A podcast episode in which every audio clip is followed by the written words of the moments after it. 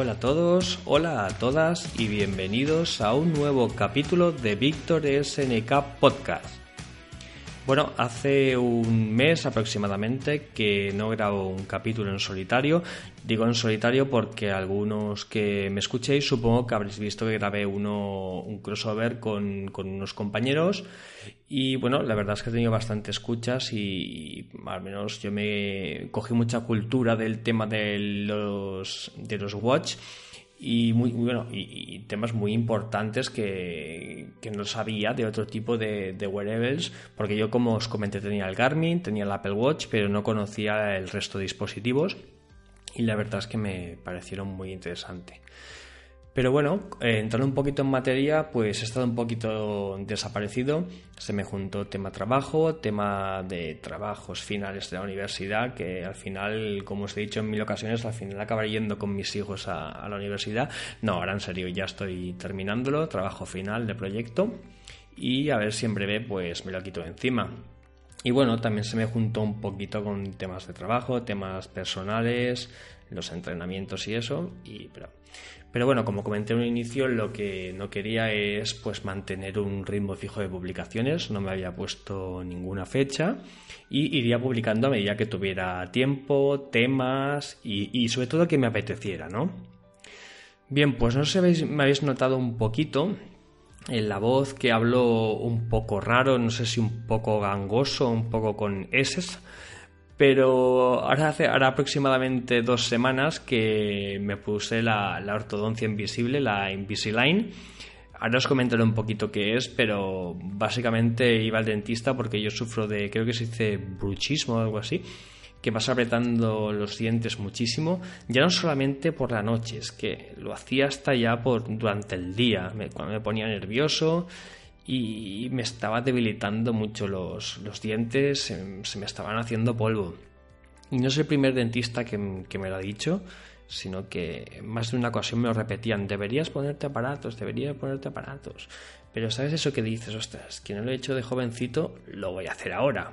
Pero bueno, esto ya fue la gota que colmó el vaso y tuve que acudir al dentista porque se me estaba rompiendo un trocito de diente y ya me lo dijo, dijo, hay que cambiar la mordida porque es que te doy 8 o 10 años y te quedas sin dentadura, tío. Te quedas sin dentadura. Y nada, pues mirando las alternativas, mi mujer también me convenció y dijo, oye, ponte los aparatos ya. Ya no solamente por un tema estético, que tampoco tengo malos dientes de arriba, pero los de abajo los tengo hechos una fiesta. Pero los de arriba los tenía bastante bien, ¿no? Bastante bien colocados. Pero ¿qué ocurre? Que la mordida pues la tengo, la tengo mal, ¿no? Y, al parecer ya no, a nivel clínico, pues esto me, me va a curar, mejorar el tema del bruchismo y, y muchas otras patologías derivadas de esto. De hecho, dicen que dormiré bastante mejor, porque aunque no lo crea, es que yo no sé si es una mezcla de agujetas por el dolor por el deporte, más el bruchismo, pero bueno, yo no creo que dormía bien. Siempre he tenido bastante insomnio y todo esto, pero...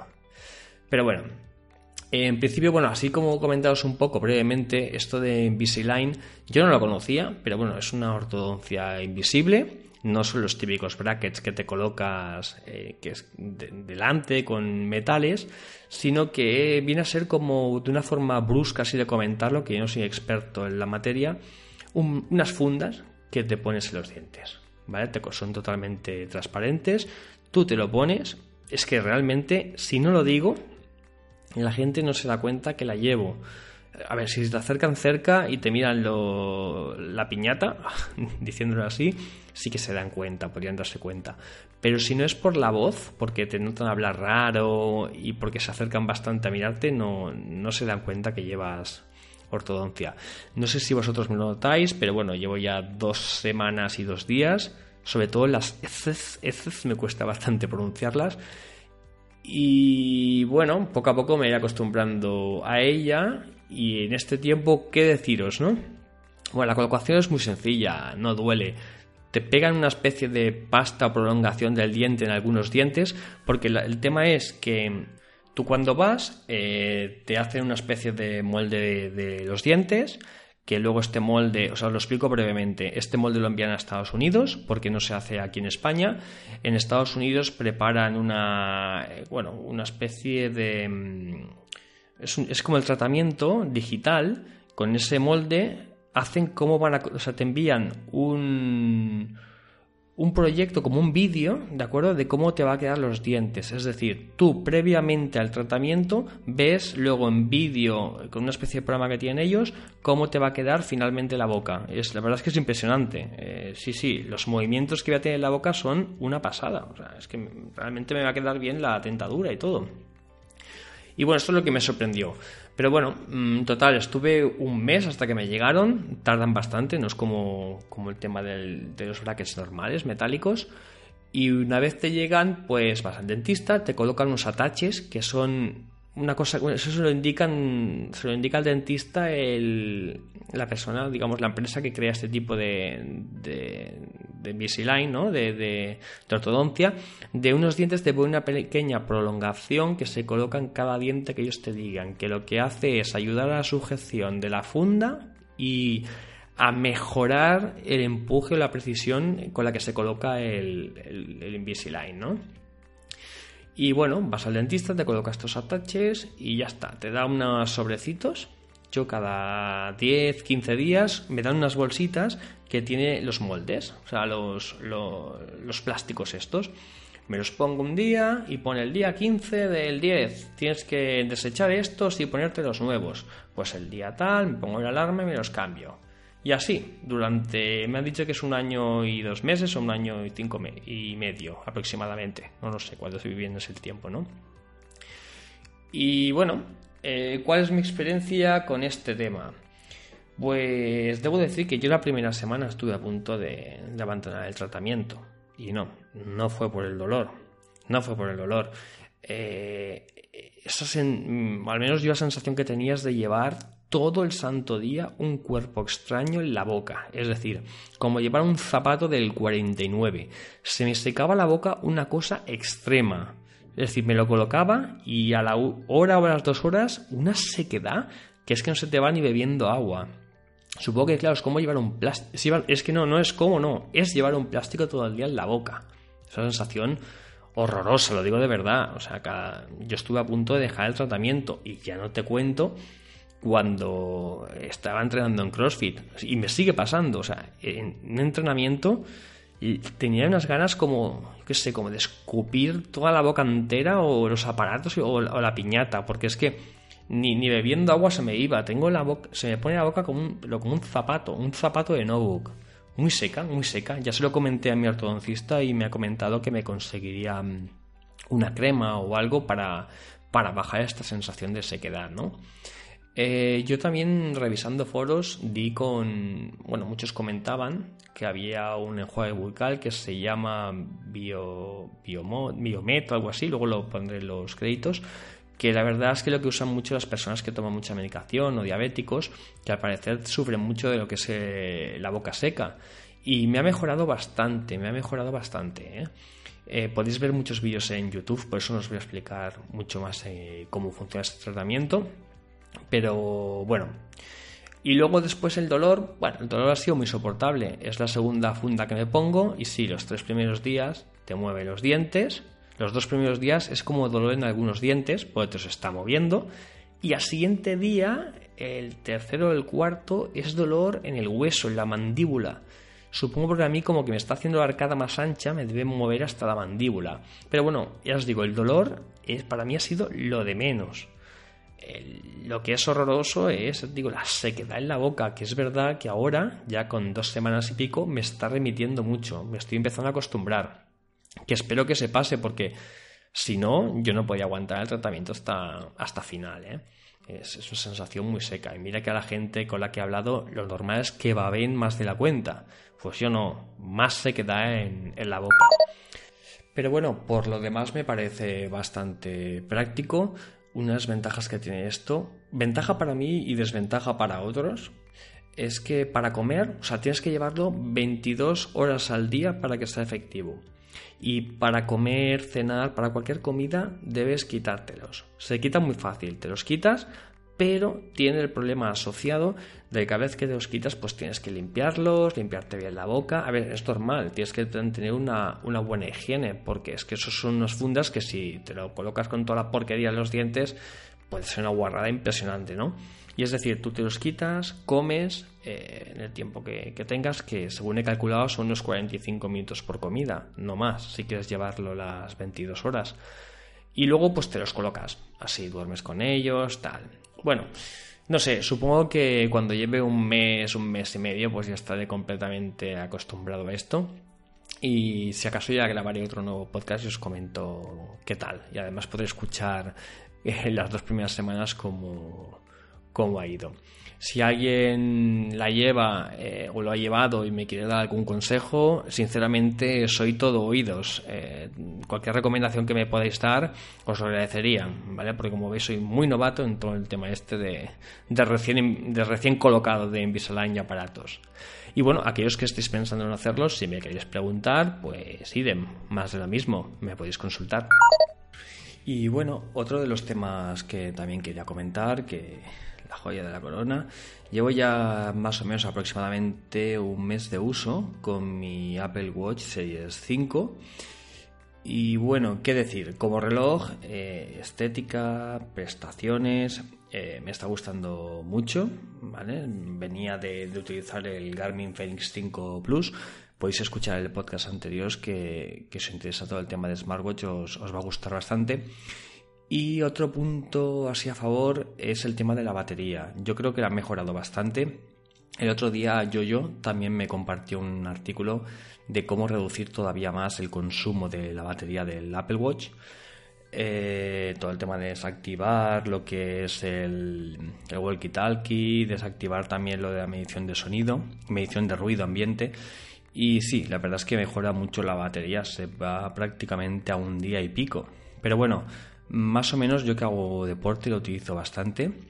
Ahora os comentado un poquito más. Si te acostumbras a ir cargando durante el día en diferentes puntos, por ejemplo, yo por la noche eh, no lo cargo porque quiero medir el tema del, del, sueño, del descanso, y nada más levantarme, me lo quito, lo coloco en el cargador, desayuno, me ducho y lo vuelvo a colocar.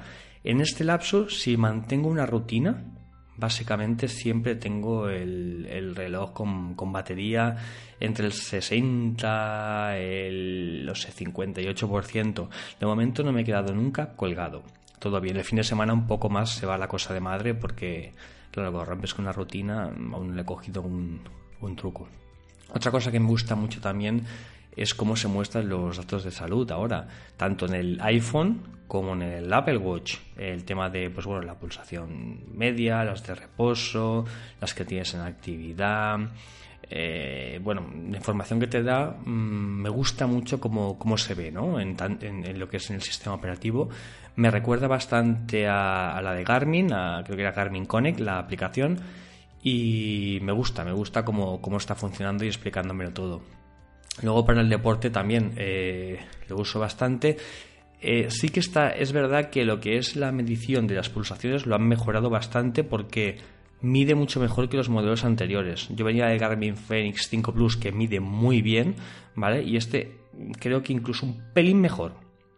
Pero estoy hablando siempre de la medición con la muñeca, ¿vale? Con lo que es las lucecitas que aparecen de fondo. Yo una cosa que descubrí que no sabía es que se podían conectar las bandas de cardio. De hecho, eh, vendí la mía de Garmin, la Garmin Run creo que era, y cogí la Polar H10 y estoy encantado. Se puede conectar perfectamente al Apple Watch y para hacer lo que es pues, salir a correr, eh, las mediciones en el exterior, en cinta, en, en natación, es perfecto porque Tú cuando miras eh, terminas la actividad y haces una medición, ves los picos, o sea, he hecho dos pruebas, una midiendo con lo que sería el, el, sensor de la muñeca y otra con la cinta. Y ves la precisión que hay cuando utilizas lo que es la, la banda cardíaca. Eh, el otro, sobre todo los picos, ¿vale? Yo que hago deportes de alta intensidad, como el CrossFit, o sea, cuando salgo a correr es más sencillo, porque a correr más o menos, a no ser que hagas series, mantienes un ritmo constante y la medición es precisa, pero cuando hay picos, ahí se va. En la muñeca siempre pierdes lo, pero tanto con, creo que con cualquier mm, sistema de medición de, de pulsera eh, pierdes mucho lo, que son los picos. Pero lo que cuando ves la, cómo ha medido tanto la recuperación ves que con la pulsera, o sea, perdón, con, con, lo que es la banda de cardíaca es una maravilla. Es una precisión muy, muy buena. Y esto de que se pueda conectar, para mí es un plus extra muy bueno, muy bueno, que desconocía, igual llamarme tonto, pero lo desconocía que se podía conectar. No soporta las bandas estas que son ANT Plus, creo que era, pero sí por Bluetooth. Por Bluetooth lo puedes conectar perfectamente. Pero bueno, también hay cosas malas. Hay cosas malas en, el tema del Apple Watch que no me han gustado, no me han gustado. Eh, una de ellas, pues bueno, yo venía, como comentabas, venía de Garmin y en Garmin hay un cálculo que todo y que es verdad, que muchos diréis que es aproximado porque para poder medirlo necesitas el oxígeno. Los cálculos del VO2 Max, eh, VO2 Max, perdón, eh, también se pueden hacer con, lo que son las medias de las frecuencias cardíacas. Evidentemente que nunca va a ser eh, con, como una prueba de esfuerzo que puedes obtener este resultado con el oxígeno y todo. Ya lo sé, me imagino. Pero eh, tiene una aproximación buena y para mí es un dato de mejora importante. O sea, es un dato que veo cuánto estoy mejorando y esto Garmin lo hacía muy bien. Pues bien, esto en Apple también está disponible. De hecho, si vas a la aplicación Salud, vas bajando para abajo, eh, vas a ver eh, lo que es el VO2 Max, ¿vale? ¿Qué pasa? Yo esto eh, llamé a Apple, he llamado a Apple y me siento muy desatendido porque tuve que llamar como cuatro llamadas, me dejaron el tema abierto y al final conseguí dar con un hombre que me dijo que no, que es que, oye, mira Víctor, si quieres, devuelve el reloj porque no sabemos cuándo va a estar solucionado esto del VO2 Max y leyendo foros. Eh, he hablado con, varias personas y coincidimos en lo mismo. Hay muchas reclamaciones de que todos los que tenemos el Apple Watch eh, Series 5 no está dando los datos del VO2 Max. Es decir, cuando tú entras en fuentes que conectan a o, emiten datos o proporcionan datos de VO2 Max al, iPhone, no está, no, está, no está dando datos el Apple Watch. Pero en cambio, las versiones anteriores, que no eran versiones 6, sí estaba aportando datos, sí funciona. O sea, que eso es que definitivo es un fallo del software, del sistema del Apple Watch de, los, de los versión 6, de los versión 5. Si alguien, de hecho, que me esté escuchando, eh, se le ocurre o ha tenido el mismo problema que yo, ha conseguido solucionarlo, de verdad que me contactes desesperadamente, porque eh, yo he mirado y he puesto comentarios en Reddit, he preguntado a personas también que están muy metidas en este mundo y nadie sabe darme la solución. Nadie. Y, la verdad que, bueno, esto es una de las cosas, un punto bastante negativo, porque hay gente que hay otros aspectos que le gusta más, pero para mí el tema del VO2 Max pues es un punto favorable punto importante que, una prestación más de reloj que para mí pues se hace bastante prescindible. Perdón, imprescindible. Así que bueno, eh, si alguien se me puede ayudar con esta cosita, se lo agradeceré mm, enormemente. Por lo demás, pues bien, mm, sí, le doy muy buena nota al Apple Watch, eh, estoy contento y de momento voy a, seguir manteniéndolo, manteniendo incluso para, para entrenar. Y luego, por último, quería comentar un tema que recientemente me está preocupando un poco. No sé el motivo exacto porque durante muchos años he estado viviendo, mi piso está situado justo al... bueno, lo podéis ver en la fotografía de, que dejo abajo en el, de este podcast, en mi web. Vivo muy muy cerca de una estación de telefónica que emite pues lo que sería con sus antenas la, frecuencia de, para los teléfonos móviles. Y bueno, he estado viendo muchos artículos que se han empezado a publicar, he leído varios, varios artículos también, y con la llegada del 5G, pues al parecer van a tener que ampliar bastante el tema de la frecuencia de, de estas antenas. Bastante es bastante, yo creo que pasa más del triple, del cuádruple, corregirme si me equivoco, de hecho, esta parte del podcast va dedicada a aquellos que me escuchéis y tengáis un poco de conocimiento en este ámbito, porque yo lo desconozco muchísimo. Entonces me siento preocupado porque por lo que he leído van a aumentar de una forma muy sustancial la potencia de estas antenas. Entonces yo, bueno, contacté por Twitter con mi ayuntamiento y con algún partido político también de, de aquí, de mi ciudad, y la verdad es que se limitaron a darme la respuesta de me pasaron el link de, la, de todo Cataluña, de cuánto cada una de las antenas que hay registradas, cuál es la potencia que tienen y que todas se encuentran dentro de la normalidad. Eh, entonces, yo sé que es una, un campo electromagnético que son radiaciones no ionizantes, ¿de acuerdo? Esto lo aprendí mucho desde mi viaje a Chernóbil, lo que era ionizante y lo que no, y teóricamente potencia o capacidad suficiente para descomponer, romper nuestro ADN no tienen. Pero bueno, mm, realmente empiezo a sentirme mm, preocupado con, con esto. De hecho, ya he empezado a ver, desde que comenté esto y hablé con el ayuntamiento, a las tres semanas, llamarlo casualidad, habían operarios en la antena. No sé si me harían caso, no sé si están revisando algo o no sé si directamente estaban ya ampliando esta, esta frecuencia. Bueno, y aquí dejo este, este podcast. Espero que los que hayáis escuchado este último punto, pues si podéis aportarme algún dato, me podéis dar alguna tranquilidad, alguna información, desanimarme por favor, ¿no? Eh, os lo agradecería, os lo agradecería muchísimo. Y bueno, espero que pueda publicar en breve, todo irá en disposición del tiempo que tenga, las ganas también. Y bueno, un placer y espero que nos escuchemos pronto. Un saludo, hasta luego.